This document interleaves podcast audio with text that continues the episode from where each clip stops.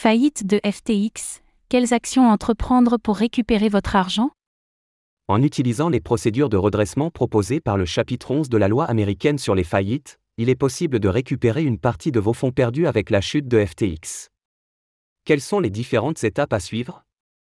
L'équipe contentieux du cabinet d'avocats ORWL vous guide dans les démarches à entreprendre.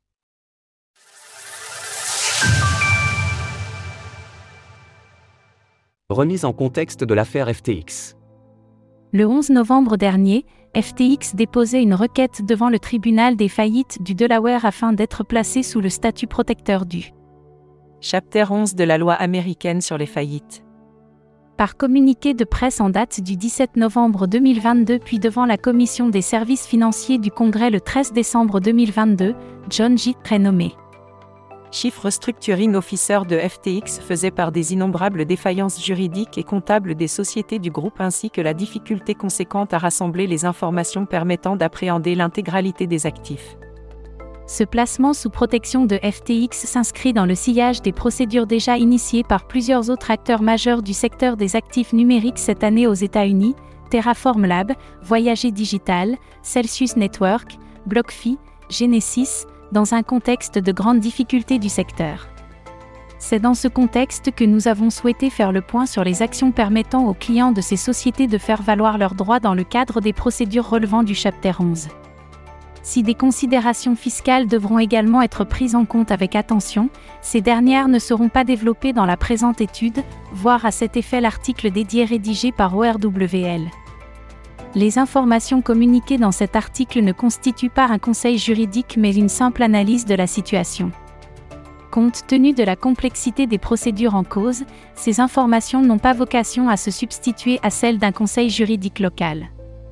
Qu'est-ce que le chapitre 11 la loi américaine sur les faillites. Bankruptcy Code distingue les faillites relevant du Chapter 11, Chapter 11, Title 11, United States Code, de celles relevant du Chapter 7, United States Code.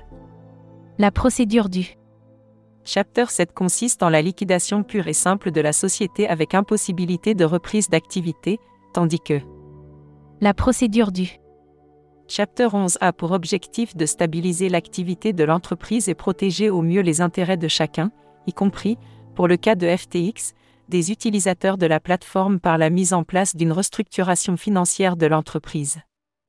La procédure prend fin si un plan de réorganisation acceptable pour toutes les parties, y compris les utilisateurs créanciers, est trouvé, si le tribunal estime que le plan proposé est insuffisant et convertit la procédure en liquidation judiciaire au sens du chapitre 7.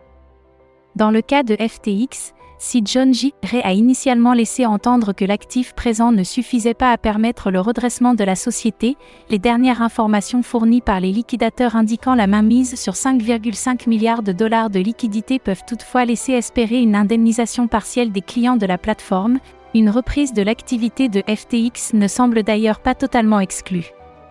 Dans la procédure, les créanciers sont représentés par des comités de créanciers, regroupant les titulaires des plus importantes créances et qui se prononceront sur l'équité du plan de restructuration par la nouvelle direction de la société.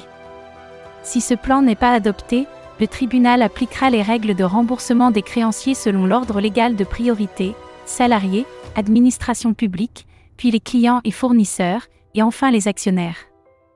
Seule la partie de l'actif subsistant après paiement des salariés et administrations publiques, i.e. les impôts, sera répartie entre les utilisateurs, au prorata de leurs créances si ce montant n'est pas suffisant pour tous les rembourser. Comment effectuer sa déclaration de créance L'étape la plus importante est de s'assurer que vos fonds présents sur la plateforme concernée par la procédure. Chapter 11 sont bien pris en compte dans le cadre de la procédure en tant que créance à l'encontre de l'entreprise. La procédure américaine prévoit, en principe, la publication des créances d'une entreprise lorsque celle-ci est placée sous la protection du Chapter 11.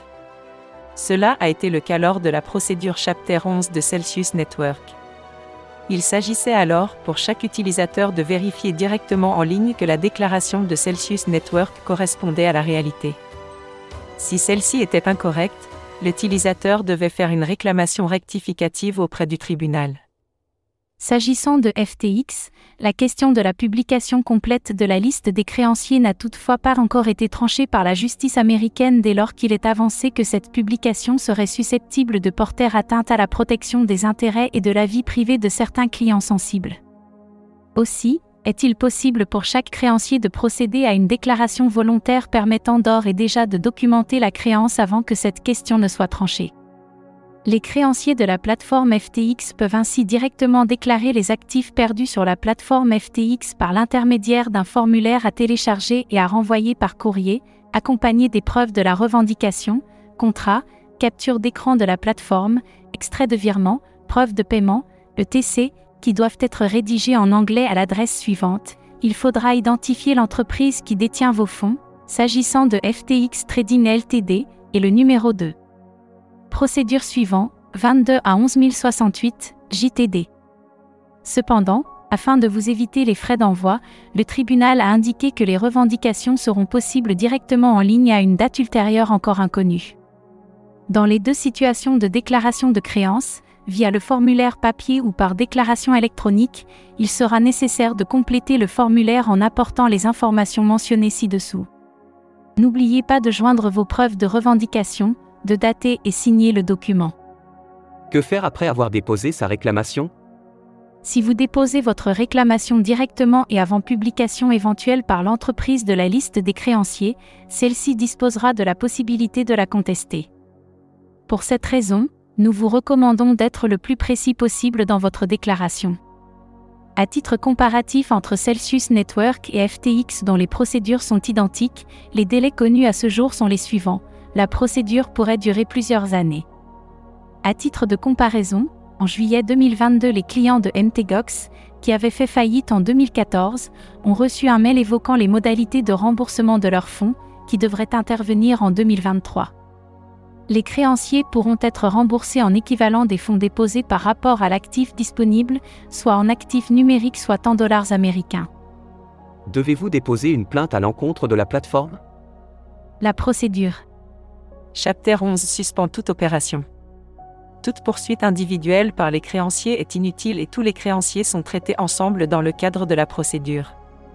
Pour ce qui est d'engager la responsabilité des dirigeants, l'analyse des documents transmis dans le cadre de la procédure américaine permettra d'identifier les éventuelles fautes de gestion des dirigeants et d'engager leur responsabilité, qui peut être pénale. Après analyse de la documentation fournie dans le cadre de la procédure 2. Chapter 11 de FTX, le patron de FTX, Samuel Bankman-Fried, SBF, a été arrêté aux Bahamas le 12 décembre 2022 à la demande des autorités américaines. Ainsi, en parallèle de la procédure de liquidation de FTX, le bureau du procureur américain du district sud de New York a invité les victimes de FTX à se manifester auprès de la coordinatrice, Wendy Olsen-Grancy, usani.ftxvictimes.gov, pour ceux qui souhaiteraient obtenir des informations sur la procédure pénale en cours à l'encontre de Samuel Bankman-Fried et connaître leurs droits à ce sujet, notamment celui de se constituer partie civile. La date du procès a été fixée au 2 octobre 2023. Le dirigeant de Gox avait ainsi été condamné à deux ans et demi de prison avec sursis et quatre ans de mise à l'épreuve pour manipulation de données. Est-il possible de se retourner contre l'intermédiaire ayant placé vos fonds sur la plateforme?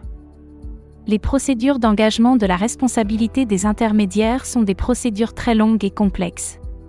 Aussi, une discussion amiable avec l'intermédiaire, à défaut, la saisine du médiateur de l'AMF doit être envisagée en priorité.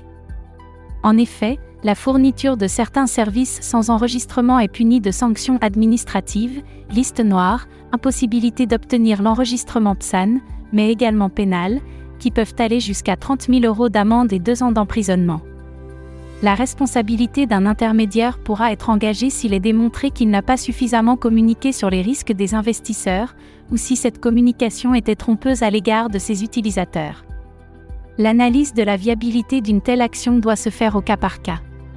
Enfin, plusieurs considérations fiscales devront également être prises en compte afin d'éviter d'ajouter de l'insécurité et d'aggraver la situation des utilisateurs lésés, voir à cet effet l'article dédié rédigé par ORWL. Cet article est le fruit d'un travail collectif de Maître Romain Chilly avec la collaboration de Clément Tassard et de Maître Ségolène Carvazo du cabinet ORWL Avocat. Retrouvez toutes les actualités crypto sur le site cryptost.fr.